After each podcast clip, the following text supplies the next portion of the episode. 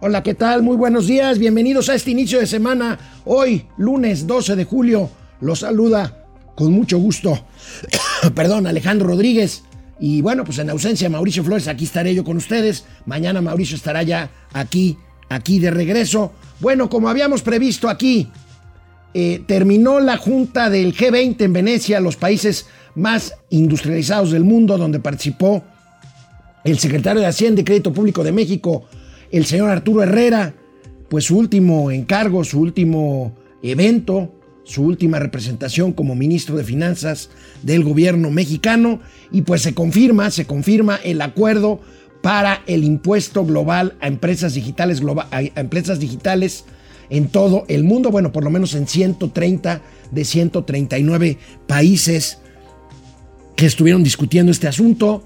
Baja, baja la inversión pública en México. Tendremos cifras de lo que representa la inversión pública en México. Y aquí no nada más en los últimos dos años y medio. Es un problema que viene de años atrás, antes de esta, de esta administración. Cuba.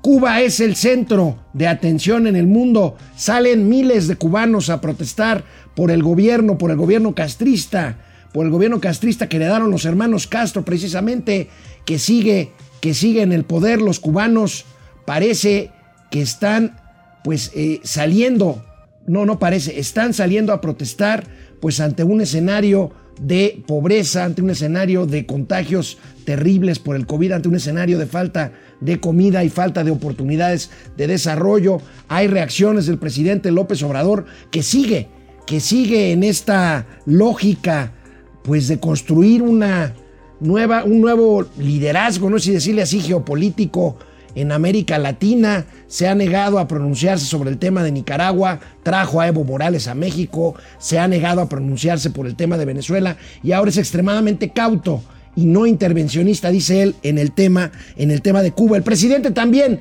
afirma que no ve persecución en el caso de Ildefonso Guajardo, secretario de Economía en el gobierno de Enrique Peña Nieto. Esto y más. Tendremos también los gatelazos de este lunes 12 de julio. Empezamos. Esto es Momento Financiero. El espacio en el que todos podemos hablar. Balanza comercial. Inflación. Evaluación. Tasas de interés. Momento Financiero. El análisis económico más claro. Objetivo y divertido de Internet. Sin tanto choro. Sí. Y como les gusta. Peladito y a la boca. Órale. Vamos, réjete bien. Momento Financiero.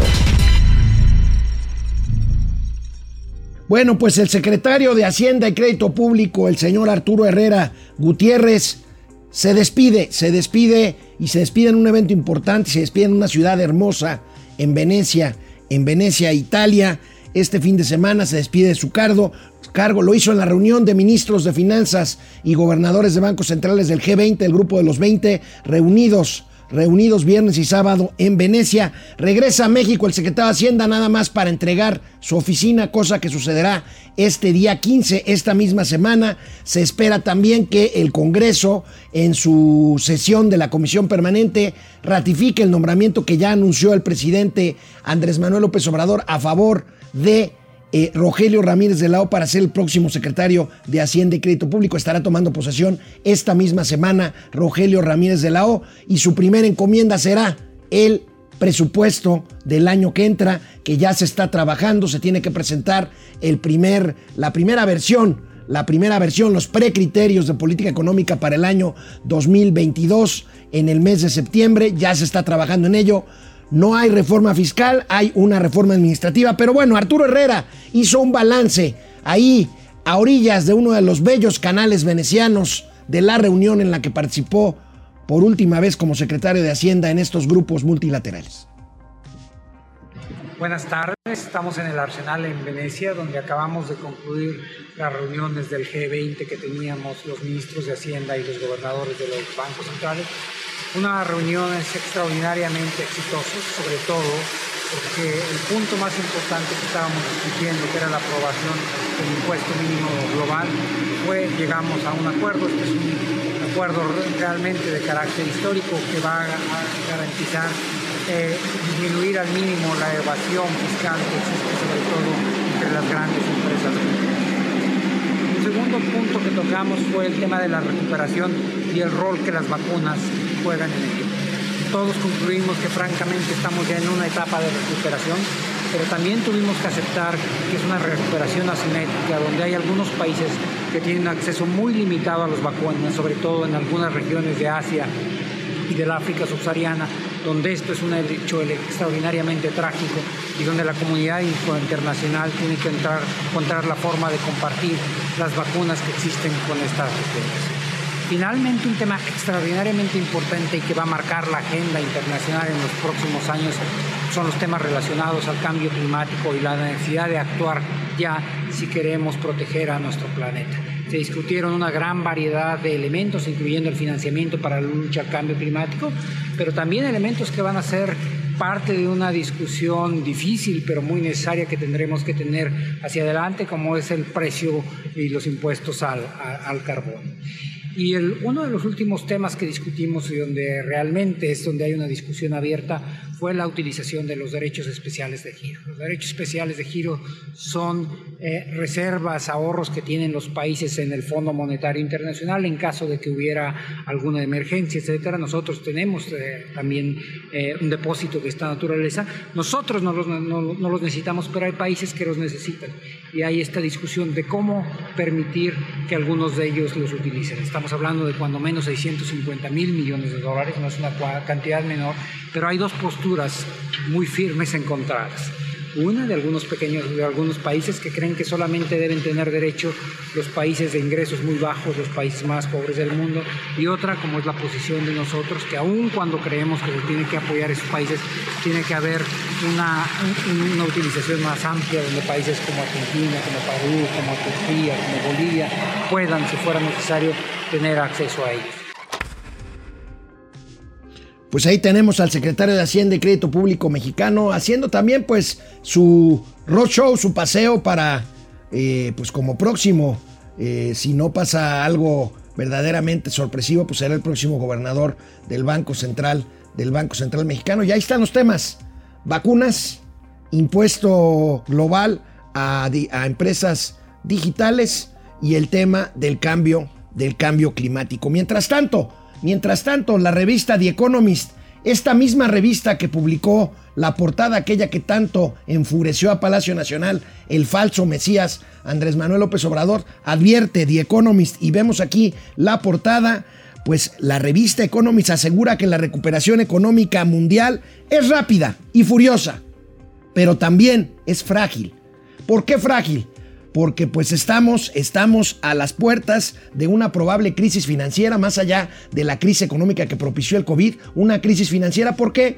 Pues por la volatilidad en los mercados, por la subida en las tasas de interés provocadas por la inflación, que a su vez es provocada por el sobrecalentamiento de economías como los Estados Unidos. Bueno, pues ahí está la revista The Economist advirtiendo con, este, con esta tipografía ahí que indica pues una recuperación, como dicen, rápida y furiosa, pero frágil. O sea, sujeta a eh, pues vaivenes de eh, problemas que pudiéramos tener pues por esta volatilidad en los mercados de tasas y en los mercados generales de cambios y de divisas. De regreso al corte que publicó hoy Carlos Ursúa, el antecesor de Arturo Herrera en la Secretaría de Hacienda y Crédito Público en el periódico El Universal. Regresamos después de una pausa. Hola Internet, ¿cómo están? Aquí revisando ya eh, sus eh, comunicaciones, sus mensajes que nos mandan. Alejandro Méndez, Tocayo desde Querétaro. ¿Cómo estás, Tocayo? Fidel Reyes Morales. A ver, a ver con qué nos sale ahora el buen Fidel. Dice que somos Bigman y Lester de las finanzas. Gracias, Fidel. ¿Cuáles serán las repercusiones de que Talos Energy solicitara arbitraje? Saludos, comunidad financiera. Ahorita vamos a hablar, voy a ponerles un, un, un este, fragmento de, de, un especialista que opina sobre el tema de Talos. Y bueno, pues lo que, lo, lo, lo que, mira, este Fidel, el tema de las discusiones y de los arbitrajes son comunes y no tienen por qué espantarnos. Pero yo creo que México ha sido ya reiterativo en no cumplir condiciones eh, contractuales para la inversión extranjera y esto es una señal más, una señal más. Yo creo que el arbitraje pues ahí está, correrá como otros muchos, pero ahorita te recomiendo que veas al, el corte de un especialista que va a opinar muy claramente de qué se trata el tema de Talos Energy. Mike White, buenos días, saludos desde el Estado de México, Mike. Eh, saludos, Francisco García, buen día. ¿Cuántos funcionarios de la actual administración habrán comprado su lugar como David León con aportaciones voluntarias de sus ahorros? Pues no lo sé, no lo sé, pero bueno, pues este, dice David que fue un préstamo, mi querido Francisco García, que es un tema entre particulares. Jacob Frías, buenos días, tío Ale, y el prófugo de la justicia, el tío Mau, no saben si le van a dar flores a Misurris al despedirse de Hacienda. ¿A Misurris? Bueno, será el secretario. Así como al doctor Muerte. Bueno, pues dicen que también dicen Dicen que se va este Hugo López Gatel, quién sabe, eso es lo que dicen. Gabriel Trujillo González, buenos días. Lo que sí es un hecho es que Arturo Herrera se va esta semana, miércoles, jueves. Ferrangel, buenos días. Fernando González, Cuba a punto de liberarse, fracaso total del comunismo. Bueno, 60 años después de la Revolución Cubana, 60 años después de la Revolución Cubana, el pueblo de Cuba está saliendo a la calle a decir queremos algo más. René Franco, jefe Alex, excelente semana. El mundo está dando giros fuertes y muy importantes. Así es, dice René Franco también, cuando veas las barbas de tu vecino cortar, pon las tuyas a remojar. Bueno, son dos casos diferentes, el nuestro al de Cuba, pero bueno, sé lo que quieres decir, René. Vamos a la tele. Como cada lunes, Carlos Ursúa, quien fuera el primer secretario de Hacienda y Crédito Público del gobierno de López Obrador, publica un artículo en el periódico El Universal. Todos han sido absolutamente críticos contra el gobierno al que perteneció y contra el jefe que tuvo Andrés Manuel López Obrador. Bueno, pues hoy, hoy Carlos Ursúa es bastante severo como lo ha venido siendo, pero se refiere al error de no haber apoyado a las empresas en la crisis pandémica. Habla Carlos Ursúa del cierre de un millón de empresas que de haber tenido apoyos, por ejemplo, no pagar en ciertos tiempos o en ciertos meses el pago de cuotas del Instituto Mexicano del Seguro Social, pues entonces este, habrían tenido mayor oportunidad de sobrevivir. Habló, habló, habló, dice eh, Carlos Ursúa, critica al presidente de la República por haber hablado de la UV, la famosa UV, para regresar de la crisis económica en octubre del año pasado, luego en marzo y luego mejor de plano, dice Ursúa, el presidente ya no dijo, ya no dijo más. Dice, dice el, el, el ex secretario de Hacienda que el decir que se hubieran vuelto incontrolables los intereses de la deuda si se hubiera endeudado el país para apoyar a las empresas es una mentira. ¿Por qué? Y tiene razón el secretario Carlos Ursúa. Ni siquiera en ese sentido México se tenía que haber endeudado con, con réditos más caros que fuera a buscar en situaciones emergentes al mercado internacional. ¿Por qué? Ursúa dice, y tiene razón, que México tenía desde entonces, desde que empezó la pandemia y aún ahora lo tiene, una crédita, una línea de crédito flexible con el Fondo eh, Monetario Internacional de más de 61 mil millones de dólares que tienen condiciones inmediatas de desembolso y con una tasa de interés materialmente cero. Esto es lo que menciona Carlos Ursúa y cierra con una frase francamente lapidaria que cito, cito a Carlos Ursúa, entre los cuatroteístas el sentido común es el menos común de los sentidos. Vaya crítica la que hace Carlos Ursúa. Y bueno, según cifras de la Organización para la Cooperación y el Desarrollo Económico, la OCDE, México registra, registra cifras bajas en cuanto a la inversión pública. Un fenómeno, un fenómeno que viene ya de años antes. Eh, vamos a ver esta nota del economista. México tiene menor inversión pública en OCDE respecto de su PIB entre 2007, o sea, no es nada más este gobierno, y 2019 se redujo en 0.7 puntos porcentuales y el promedio de inversión pública como proporción del PIB entre los países del organismo es de 3.3%. Fíjense, 3.3% países en promedio de la OCDE destinan a la inversión pública y México tan solo menos del punto del punto 1%, un poquito más del 1%. Aquí tenemos entre los países integrados a la OCDE, México ocupó el último lugar en gasto público. Eh, inversión pública se refiere, por ejemplo, sobre todo de infraestructura, aunque el año siguiente la cifra nominal en ese rubro se incrementa, se incrementa por el rebote que ya hemos visto, y ahí tenemos los países que más destinan el promedio de la OCDE es de 3.3%, como les decía, con respecto a su PIB, y en México bajó del 2.0%, del 2% en 2007 a 1.3% en 2019. Esto, eh, pues, eh, junto con el tema de inversión privada, pues es eh, lo que nos tiene en esta situación en la que tenemos un simple, un simple importante, pero simplemente rebote económico y no una recuperación que pueda decirse que eh, sería sostenida en los siguientes años.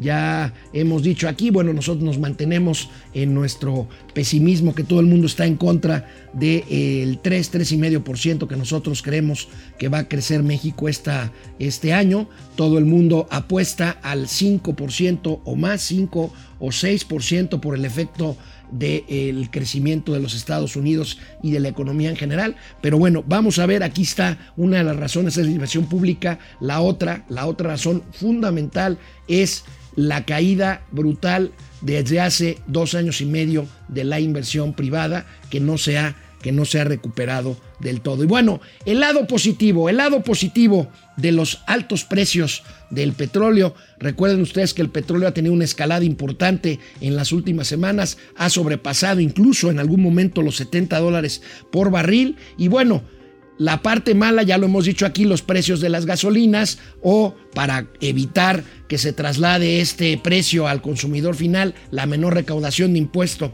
especial sobre productos y servicios que se aplica justamente a la gasolina, bueno, pues los ingresos se han exponenciado en México gracias a esta a este incremento que viene de cero. Recuerden que el año anterior tuvo incluso el petróleo precios negativos, como el propio presidente lo explicaba alguna vez en una mañanera. Y bueno, de ahí a los 70 dólares por barril, pues imagínense cómo se explica esta, esta noticia que da hoy el financiero, esta noticia de eh, que eh, los, este año los altos precios del petróleo representarían para México, y esto sería la buena noticia, 175 mil millones de pesos extra, no presupuestados. Recuerden que eh, pues el precio estimado en el presupuesto, pues anda bastante más abajo de esos 70 dólares por barril, ronda 40, 50 dólares por barril. Y entonces, pues aquí tenemos la mezcla mexicana del petróleo que por un lado sube hasta niveles por arriba del 70 dólares el 9 de julio y tenemos pues la parte de la proyección de crecimiento de los ingresos petroleros que aquí la tenemos, fíjense, de caídas durante todo el 2020 combinadas por fundamentalmente por el precio que llegó a ser negativo del barril de petróleo hasta eh, pues el repunte que tenemos desde febrero de 2021 hasta el 207% que se ha incrementado en términos anuales comparados con el, eh, mes, el mismo mes del año anterior en materia de ingresos de ingresos petroleros. Ahí tenemos, ahí tenemos la volatilidad en los mercados de crudo en el mundo. Las proyecciones indican que se mantendrán más o menos por esos niveles los precios. No hay aún un acuerdo en la OPEP y en los países de la OPEP Plus para incrementar la oferta, la oferta de eh, crudo y con ello reducir, reducir estos precios. Y bueno, pues mientras tanto tendremos estos, estos, eh, pues estas eh, consecuencias en este, en este caso positivas sobre las finanzas públicas, sobre las finanzas públicas mexicanas. Y bueno, hablando del petróleo, hemos comentado aquí muchísimo en Momento Financiero del caso del caso del yacimiento Sama, el yacimiento Sama en eh, aguas del Golfo de México, en la sonda de Campeche, este yacimiento Sana que comparten, Sama, que comparte Pemex y la empresa eh, estadounidense Talos, eh, que bueno, va a derivar o está derivando en un conflicto porque pues eh, un nuevo yacimiento en ese mismo, eh, en esa misma zona lo descubrió la empresa Talos, merced a la reforma energética que le brindó la posibilidad de explorar por ahí las aguas y bajo un acuerdo pues de que si descubría petróleo pues lo sacaría a la empresa y le daría una renta al Estado mexicano. Bueno, pues de regreso del corte vamos a tener, vamos a tener al experto de la Universidad de Texas A&M, eh, el señor Guillermo García Sánchez, que platicó con nuestros amigos del Financiero Televisión anoche anoche domingo y que hace una explicación, creo yo, muy clara, muy didáctica de lo que significa este pleito en el Golfo de México, que es una señal, que es otra señal negativa de los compromisos que tiene México en materia de tratados comerciales internacionales, fundamentalmente el Tratado de Libre Comercio México, Estados Unidos y Canadá. Después del corte tendremos esta explicación muy muy sencilla, muy didáctica de Guillermo García Sánchez que le dio a nuestros amigos Enrique Quintana, Leonardo Kurchenko y Víctor Felipe Piz del Financiero TV anoche de domingo y que aquí se las traemos a Momento Financiero. Canal 76 de Easy. Canal 168 de Total Play, Momento Financiero, Economía, Negocio y Finanzas, para que todo el mundo les entienda. Bueno, pues aquí seguimos, Internet. Eh, Gabriel Trujillo González, buenos días. Gabriel Ferrangel, buenos días. Este, ya habíamos saludado a René Franco. Jacob Frías nos dice, qué feo esos golpistas cubanos que se manifiestan en contra del comunismo, que no ven que si no los dejan opinar es por su bien. Le hace con sarcasmo. Claro que sí, mi querido Jacob, aunque creo que el sarcasmo es obvio y el sarcasmo, que es privilegio de la inteligencia, no se explica. O se entiende o se deja pasar, Jacob. Pero bueno, ese no es tu problema, es problema mío, pero yo sí entendí eso. Ojalá y los demás lo hayan entendido también. José, José Almazán, Mendiola, buen día, Natasha Romanov y Yelena Belova de las finanzas. Gracias, listos para escuchar la mejor información. ¿A dónde llevo mi sobre amarillo? Pues aquí a nuestros estudios de la calle de, Titla, en el sur de la ciudad. Aquí estamos, mi querido José Almazán. Depredador Mercenario, ¿cómo estás, Depre? Buenos días, saludos como siempre en este inicio de semana. Gracias. Eh, eh, el Cocodrilo MX. Amigos, todos apoyamos a nuestros hermanos cubanos. Cuba Libre. Bueno, pues este sí, sí, yo también, yo soy también, eh, yo creo que Cuba ha sido, ha sido pues víctima de un grave atraso en los últimos 60 años a partir de la Revolución Cubana. Sus defensores alegan que la razón fundamental es el bloqueo económico de Estados Unidos, brutal bloqueo económico, que sí, ciertamente es un elemento, pero también el bloqueo, como decía hoy eh, mi colega Gabriel Guerra Castellanos en Twitter, el, el bloqueo también se ha convertido en un pretexto, en un pretexto de la dictadura cubana para achacarle todos sus males y todas sus deficiencias a la hora de gobernar. Fidel Reyes Morales, el Surris en Trajigóndola. El Surris, ah, pues así le dicen, ¿por qué le dirán así? Eh? Juan González, el agachón del secretario de Hacienda paseándose a costa de los impuestos. Pues fue una reunión internacional y ya no va a ser secretario de Hacienda, Juan González. Ferrangel, creo que lo más interesante fueron las lanchas allá en Venecia, lo demás puro ruido. Bueno, Raimundo Velázquez Hidalgo, buenos días, tío Alex, desde Zacatlán de las Manzanas. ¿A qué número de celda le mandamos cigarros al tío Mau? Está en el Torito. Ahí no hay celdas, pero pues ahí está. Ahí pregunten por el queso y ahí, y ahí le dejan sus cigarros. Vamos a la tele. Bueno, pues estábamos platicando sobre el yacimiento este Sama en aguas del Golfo en aguas del Golfo de México, en la sonda de Campeche. Y tenemos aquí, y agradecemos al Financiero TV, este material con declaraciones muy puntuales, muy didácticas, muy académicas de el doctor Guillermo García Sánchez, profesor experto en energía de la Universidad Texas A&M. Vamos a hablar, por ejemplo, del caso concreto de Talos, ¿no? ya que lo mencionaste, que es uno de los temas que a mí más me gusta.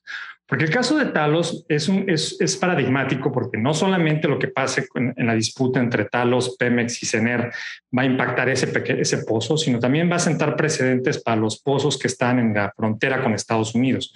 México y Estados Unidos comparten una frontera marítima y hace unos años firmamos un tratado precisamente para poder desarrollar los pozos que están justo en la frontera donde uno de los principios que se establece es que si se encuentra un recurso que pasa al lado de la frontera, que pasa al otro bloque, como el caso, el caso de Talos, se tiene que unificar el pozo. Es un proceso que se llama unitización. ¿Por qué?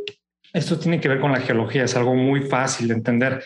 Las rocas, pues no conocen fronteras, no conocen bloques. Nosotros podemos agarrar un cuadro de un mapa y poner líneas, pero realmente las rocas, las formaciones geológicas, pues van a pasar esos, esas fronteras. Entonces, muchas veces el recurso está contenido en rocas que pasan esos bloques y si hay dos operadores haciendo perforaciones y extrayendo, se puede hacer una explotación ineficiente del pozo.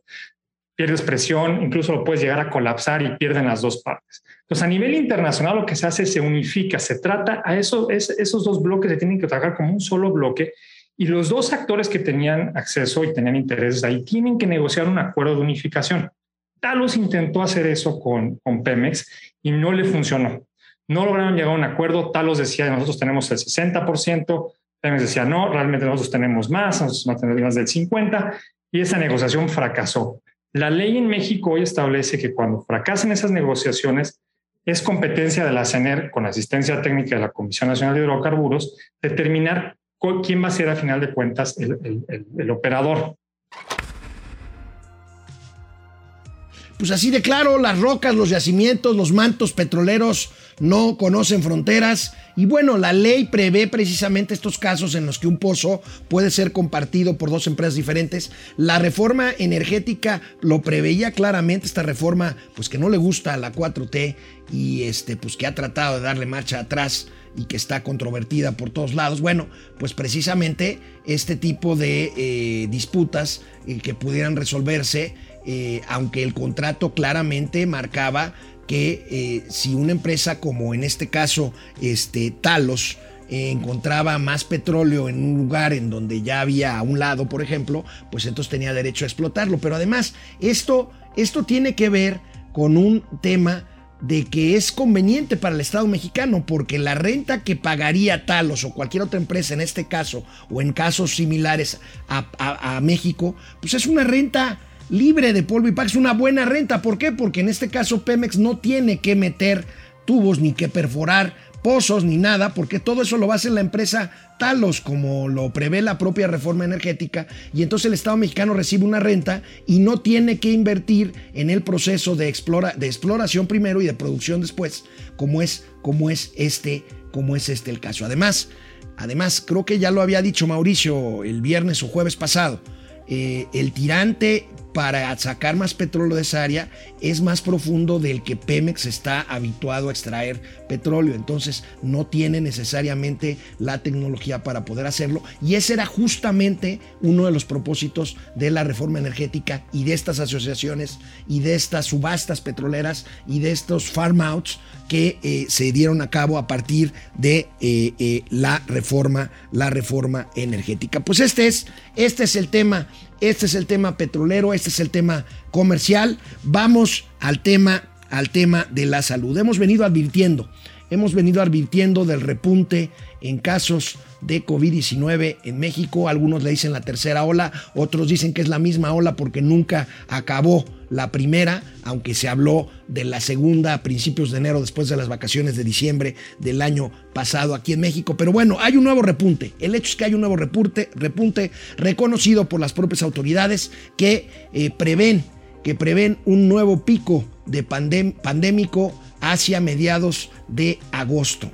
Y esta tercera ola está pegando a jóvenes, a jóvenes que no tienen acceso a salud, Casi 23% de la población de 18 a 39 años no tiene cobertura médica y es a la que le está pegando ahora los contagios de COVID-19. Esta población que apenas empieza, hoy empiezan apenas en algunos lados de la Ciudad de México a vacunarse a personas entre 30 y 39 años. Faltan todavía algunos, faltamos todavía algunas de entre 50 y 59 años. Ya fueron vacunadas la mayoría de 60, 69, en fin. Ahí traen su traen su, eh, eh, pues su tinglado las autoridades, las autoridades sanitarias, ya ven que no son muy claras para comunicar, pero bueno, vamos a ver, vamos a ver en, este, en esta gráfica, en esta tabla, el estatus, el estatus eh, mundial de la vacunación, que es fundamental para tener menos casos graves y por lo tanto menos muertes en la pandemia. En el mundo ha sido vacunado el 25%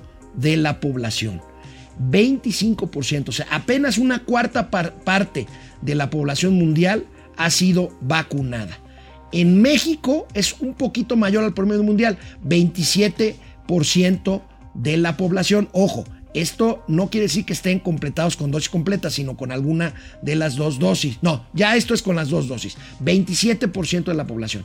En países desarrollados, fíjense, en países desarrollados el promedio está arriba del 50% de la población. Y aún así, yo me pregunto, ¿no estaremos frente a un rebrote, por ejemplo, en Europa por los partidos de la Eurocopa que terminó ayer en Wembley, en Londres, donde también se vio un estadio de tenis de Wimbledon lleno de espectadores para ver la final de este torneo?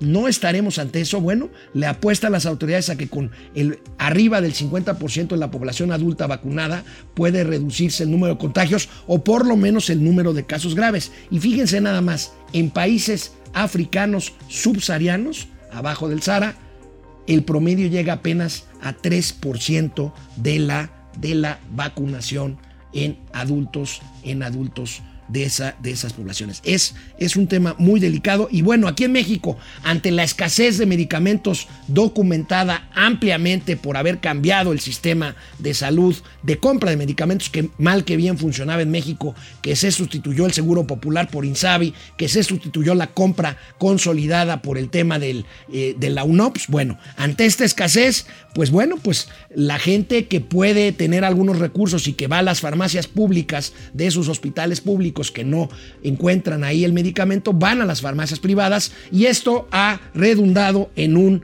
en una eh, escasez también a nivel privado o por lo menos en la dificultad de las empresas farmacéuticas para eh, atender esta demanda. Ahí tiene Batalla Pharma, la industria farmacéutica, para cubrir la demanda de medicamentos y tenemos esa gráfica, esa gráfica muy concreta en donde vemos ventas farma en México. Ahí tenemos millones de pesos, 69.441 millones de pesos en 2019, crece a 72.360 en 2020 y en 2021, datos a mayo, 81.955, casi 82 mil millones de pesos. Aquí la pregunta es si tienen, si tienen forma, si tienen forma de atender, de atender esta demanda. Canal 76 de Easy es Vive TV, canal 168 Total Play. Estamos en Mundo Ejecutivo Televisión. Regresamos después de una pausa aquí a Momento Financiero. Hola Internet, ¿cómo están? Este, a ver, ¿qué me están pasando aquí? Este, ah, estaba preguntando si ya terminó la conferencia. Ya terminó, ¿verdad? Este, fue, fue en Villahermosa hoy. Ah, ok, diez y media tenía un evento, entonces bueno pues es que estoy aquí checando porque ya ven que luego nos da unas buenas sorpresas. Ya te había saludado, depredador mercenario. Eh, Juan González, Fer Rangel, eh, Raimundo Velázquez desde Zacatlán, ya lo había saludado también. Pepe Almazán Mendiola. Es vergonzoso ver a nuestro presidente defendiendo a la dictadura cubana por encima de los ciudadanos de aquel país. Ya sabemos en dónde están sus lealtades.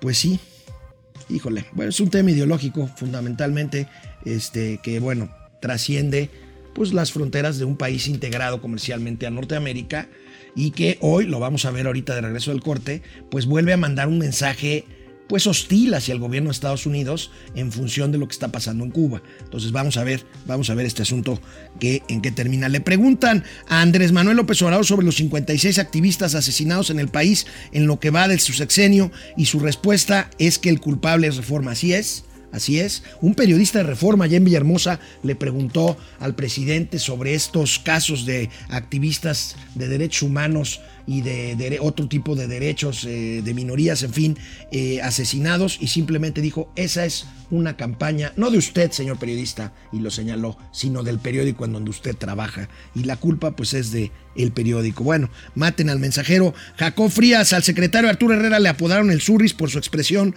cuando informaron que iba a ser el titular. Ah, ¿se acuerdan de aquella foto que no lo podía creer? Si es cierto, aquí la dimos a conocer en Momento Financiero. Sí tenemos otro corte en internet, ¿verdad? Josefina Rodríguez Lucero, buen día, Josefina. Mauri Serranov, buenos días, Paquita, la del barrio, y Lupita D'Alessio de las finanzas.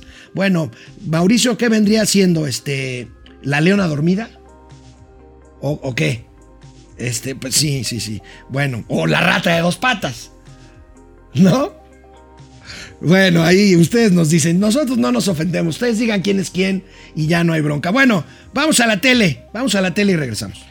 Bueno, este fin de semana la pequeña isla del Caribe, la pequeña isla de Cuba, la isla que tuvo una revolución hace 60 años, una revolución, luego un bloqueo por parte de Estados Unidos que ha durado décadas y que pues ha ido sumiéndose en la miseria bajo la dictadura de Fidel Castro y de su hermano Raúl después, ahora bajo la presidencia de Díaz Canel, que por cierto, el presidente cubano eh, bueno, primero, primero les digo, salieron, salieron cubanos a las calles, salieron cubanos a las calles a protestar por la situación de eh, la economía cubana, no hay alimentos, ahí están pues eh, miles de cubanos en las calles, no nada más de La Habana, también de Matanzas, también de Santiago de Cuba, también de Santiago de los Baños, en fin, este, y bueno, Se vieron imágenes de personas marchando en contra del régimen castrista y el presidente cubano, fíjense, salió, salió a un mensaje de televisión a decir a sus partidarios, salgan a parar a estos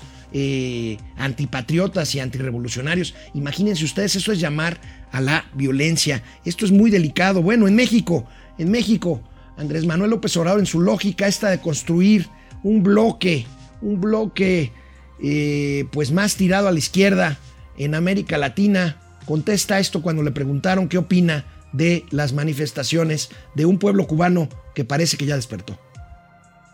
Llama la atención que ha habido un despliegue informativo inusual, desde luego promovido por quienes eh, no están de acuerdo con las políticas del gobierno de Cuba.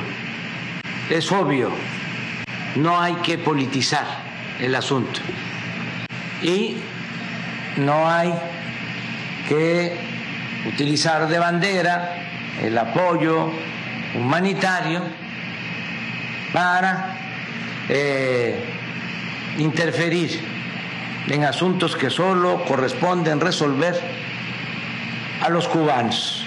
Nosotros vamos a estar pendientes y dispuestos a ayudar al pueblo hermano de Cuba. ¿Cómo, presidente? Con apoyo humanitario. Ninguna tendencia o sesgo político.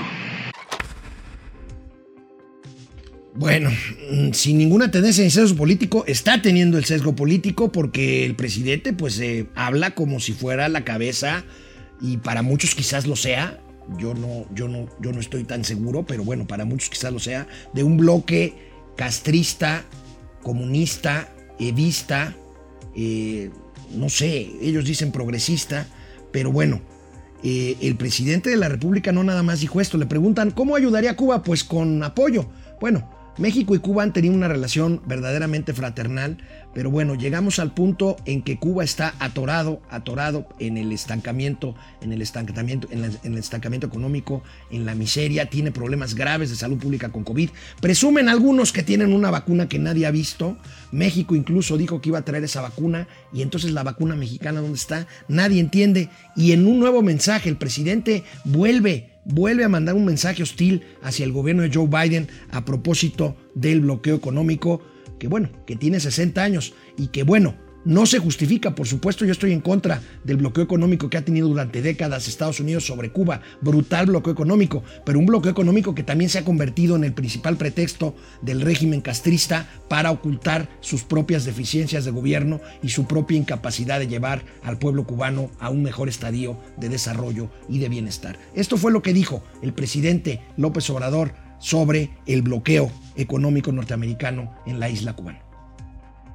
El gobierno de México podría ayudar con medicamentos.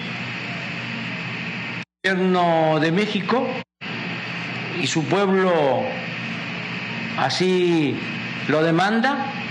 El gobierno de México podría ayudar con medicamentos, con vacunas, con lo que se requiera ¿Con comida también, presidente? Y con comida. Porque la salud y la alimentación son derechos humanos fundamentales. Sin el manejo político intervencionista que se le está queriendo dar a este asunto. La verdad es que si se quisiera ayudar a Cuba, lo primero que se debería hacer es suspender el bloqueo a Cuba, como lo están solicitando la mayoría de los países del mundo. Eso es cierto, eso es cierto. La mayoría de los países del mundo están pidiendo eh, quitar el bloqueo. Sin embargo, dice que no hay sesgo político, pero cuando en la ONU, en el Consejo de Seguridad, le preguntan a México si se pronuncia en contra, por ejemplo, del régimen represor de Daniel Ortega en Nicaragua, simplemente guardan silencio, votan en contra o se abstienen. O cuando México fue por Evo Morales para traerlo aquí a México, cuando, pues, merced a las protestas, Evo Morales tuvo que dejar el poder en Bolivia. En fin, ahí tenemos esto, hay que estar al pendientes, esto tiene que ver, pues, con con cuestiones geopolíticas, pero también con cuestiones, con cuestiones económicas. Y bueno, el presidente de la República también se refirió ya al caso del ex secretario de Economía del gobierno de Enrique Peña Nieto y Ildefonso Guajardo Villarreal. El viernes les dimos a conocer de que había un proceso judicial en contra de Ildefonso Guajardo Villarreal, que fue quien negoció el nuevo TEMEC con el gobierno de Donald Trump. Todavía en el gobierno de Enrique Peña Nieto heredó esta negociación a Jesús de quien la concluyó. Y bueno, pues luego del, de, este escándalo, el, secreta- el ex secretario salió a defenderse a los medios y hoy el presidente, hoy el presidente eh, contestó así a una pregunta exprofeso sobre el tema de Ildefonso Guajardo Villarreal. No, nosotros no, no perseguimos a nadie este, por razones políticas. No es muy fuerte la venganza. Si hay algún asunto judicial, eh, pues tiene que ver con la fiscalía y es cosa de aclararlo. El que nada debe, nada teme. Por eso eh, no debe de preocuparse. Sí, no Pues sí, tiene razón. El que nada debe, nada teme. Eh, eh, Ildefonso Guajardo se defenderá. Y bueno, luego del último video de uno de sus hermanos, del cual no ha hablado absolutamente. Bueno, el viernes dijo que se trataba de una conspiración en su contra. Hoy, Chitón no dijo absolutamente nada, pero se sigue quejando de los medios de comunicación. Veamos rápidamente esto. Ah, ok, no tenemos el video. El presidente volvió, vo- volvió a arremeter en contra de los medios de comunicación. Y de regreso el corte.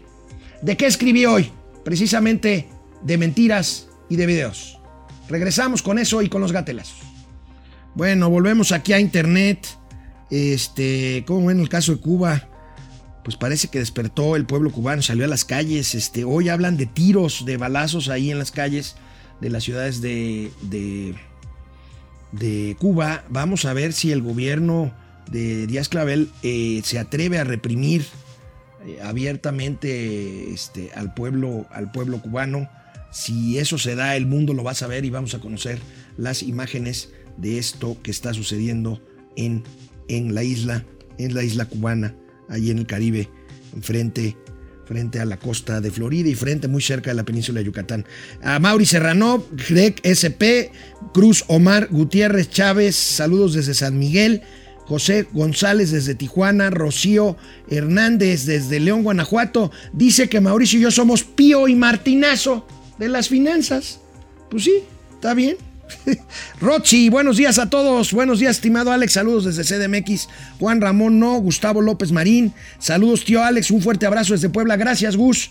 Eh, eh, Ángel Emilio Zacarías García desde Macuspana, Tabasco, la tierra del señor presidente. Leti Velázquez, buenos días, Ale. A todos un abrazo. Gracias, Leti. Igualmente, Paco García. La familia Obrador salió buena para las recaudaciones voluntarias. Se dieron cuenta de los beneficios. Miguel Cortés, saludos al inspector Ardilla y Moroco Topo de las finanzas. Roberto Mata, saludos dúo. Flor Roy, chida la notificación, gracias. Al contrario, IQJCCG, muy buenos días a todos, en especial a los tíos Balín y Balón de los, de los negocios. Está bien, Balín, Balón. Eh, Victoria Vera, buen día amigos de México. Tiene ahí algunos caracteres orientales, no sé de dónde nos escriba. Este, Victoria Vera, pero dice, saludos y buena noche desde casi mi cama en Australia. En Australia, en Australia. Este, con mucho, mucho, mucho frío. Este, pues sí, es el invierno, el invierno austral, ¿no? El que están viviendo, sí. Eh, oh, y ahora ya de mi ginger tea en mis manos tan calientito. Bueno, pues salud, mi querida Victoria, saludos hasta Australia, la tierra de los marsupiales. Gracias, nos vemos mañana. Este, y acompáñenos en el último bloque, todavía tenemos un bloque más en la tele. Tenemos el video, un fragmentito por lo menos, vamos a ver de qué otra vez el presidente se lanza contra los medios de comunicación. Vamos a ver. Yo no imaginé, confieso, que fuese tanto eh, el bombardeo de los medios en contra de nosotros. Tengo un instinto certero que me permite, pues, eh, imaginar, y ya llevo tiempo en estos menesteres, pero cuando vi los datos del INE sobre cómo se comportaron los medios durante la elección pasada, la verdad me sorprendió. Porque Cualquier señalamiento que se le haga al gobierno de López Obrador, que hay muchos que hacerle, crisis económica, crisis en salud, muertos por pandemia, muertos por violencia, ¿cuáles más quieren? Estancias infantiles, educación, en fin. Pues bueno, le echará culpa a los medios de comunicación. Y precisamente sobre eso escribo hoy mi columna, mi columna la titulo hoy en el Arsenal y en DDC, Mañaneras, Mentiras y Video. Mi planteamiento es muy, es muy simple. Ni siquiera los defensores a ultranza de López Obrador han podido justificar este ejercicio de los miércoles del quién es quién en las mentiras. El presidente, el presidente López Obrador dice los miércoles, trata de ridiculizar la labor de los medios de comunicación y dice quién dice la verdad y por supuesto que él dice la mentira. Es un ejercicio algo parecido a la Santa Inquisición que manda a la hoguera de la intolerancia a aquellas piezas informativas que exhiben las miserias del actual gobierno. El inquilino de Palacio López Obrador parece tener la razón en ejercer y en apelar a su derecho de réplica. Lo que no tiene derecho es a asumirse como un ciudadano común y corriente. Él es el jefe del Estado y del gobierno mexicano. Él debe ser sujeto al escrutinio público por ser jefe del Estado y del gobierno mexicano. Y él tiene a su alcance recursos ilimitados, que son, por ejemplo, las propias conferencias mañaneras que se transmiten por todos lados y por todos los medios digitales, que los demás no tenemos. Entonces, es una batalla desigual. ¿Por qué no entonces incluir también en el ejercicio de los miércoles las decenas, cientos, miles de falsedades que dice López Obrador en cada mañanera, según el mentirómetro de la agencia Spin del doctor, del doctor Luis Estrada?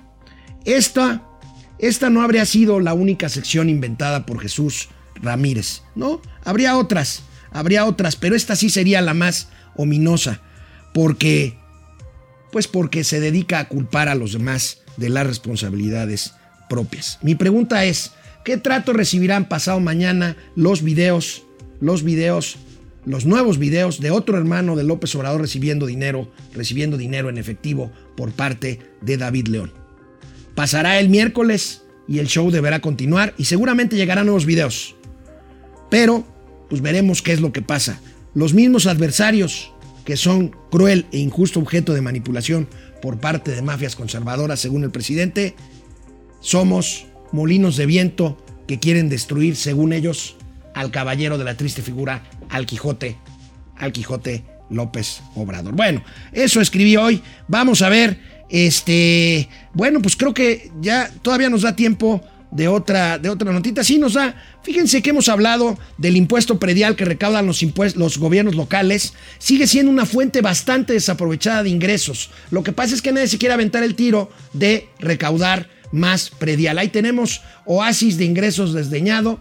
Eh, según cálculos eh, eh, especializados, el impuesto predial podía representar recursos adicionales de más de 85 mil millones de pesos si se hiciera bien. Vamos a ver rápidamente la tablita. La tablita, ahí tenemos eh, la recaudación del predial. La que más recauda es la Ciudad de México. Tiene un sistema muy robusto de recaudación del impuesto predial. Pero de ahí para abajo, fíjense cómo los demás estados, pues materialmente o no saben cómo recaudar o no quieren recaudar el predial, pero tendrían ahí una posibilidad de ingresos pues no infinitos, pero sí mucho mayores a los que están ahorita clamando para poder tener mejor estado, en mejor estado sus, sus finanzas. Bueno, el primer gatelazo del día. Tengo una imagen exclusiva que ilustra, que ilustra claramente, que ilustra claramente, por supuesto en forma alegórica, pero ilustra claramente la forma en que este gobierno, el gobierno de Andrés Manuel López Obrador, ha atendido la crisis económica y la crisis del COVID.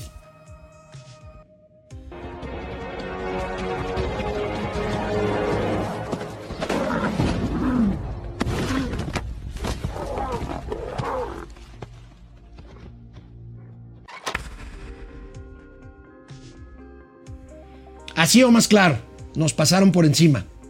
Nos pasaron por encima. Una recesión que empezó antes del COVID y medio millón de muertos por el COVID en una administración desastrosa de un señor que se llama Hugo López Gatel, que da nombre a esta sección, a esta sección de gatelazos, precisamente. Este domingo, este domingo fue inaugurado en el norte de la Ciudad de México el cable bus, un teleférico que transportará miles de pasajeros de Coatepec, el Alto y el Bajo a Indios Verdes. Inmediatamente, inmediatamente circularon imágenes como esta.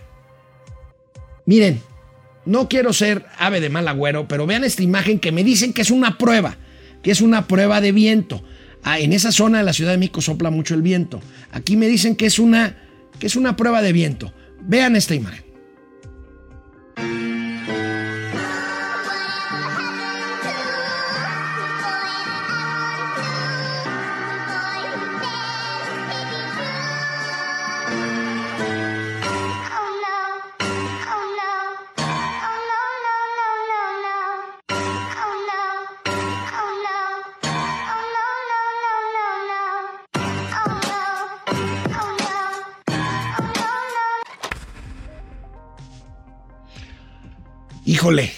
Qué miedo.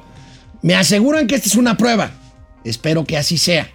Circularon otros memes porque ayer, pues el evento de inauguración de Cablebús se convirtió en un evento proselitista a favor de Claudia Sheinbaum, en donde le volvieron a gritar presidenta, presidenta. Y bueno, vimos a Tolini, vimos a Genaro Villamil, vimos a este, Fabricio Mejía, a toda esta gente que defiende igual a Evo Morales que a Cuba comunista, que a la 4T, subidos en estos funiculares, en estos, ¿cómo les llaman? Capsulitas, ¿cómo les llaman a cada uno? Este, ¿eh?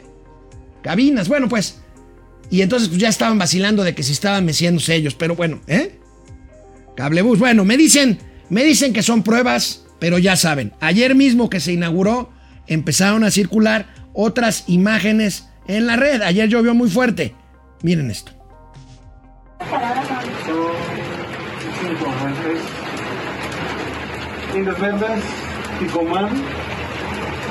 La pastora.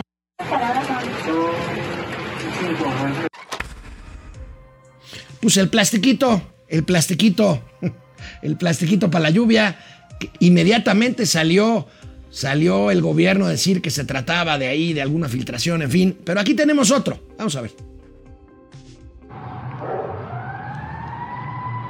Están haciendo sus famosas pruebas. Ahí está el famoso cablebús. Ahí va. Y ya se reventó un cable. Aquí está el cable.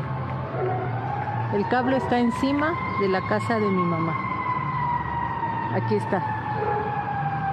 Esto no puede ser. No puede ser.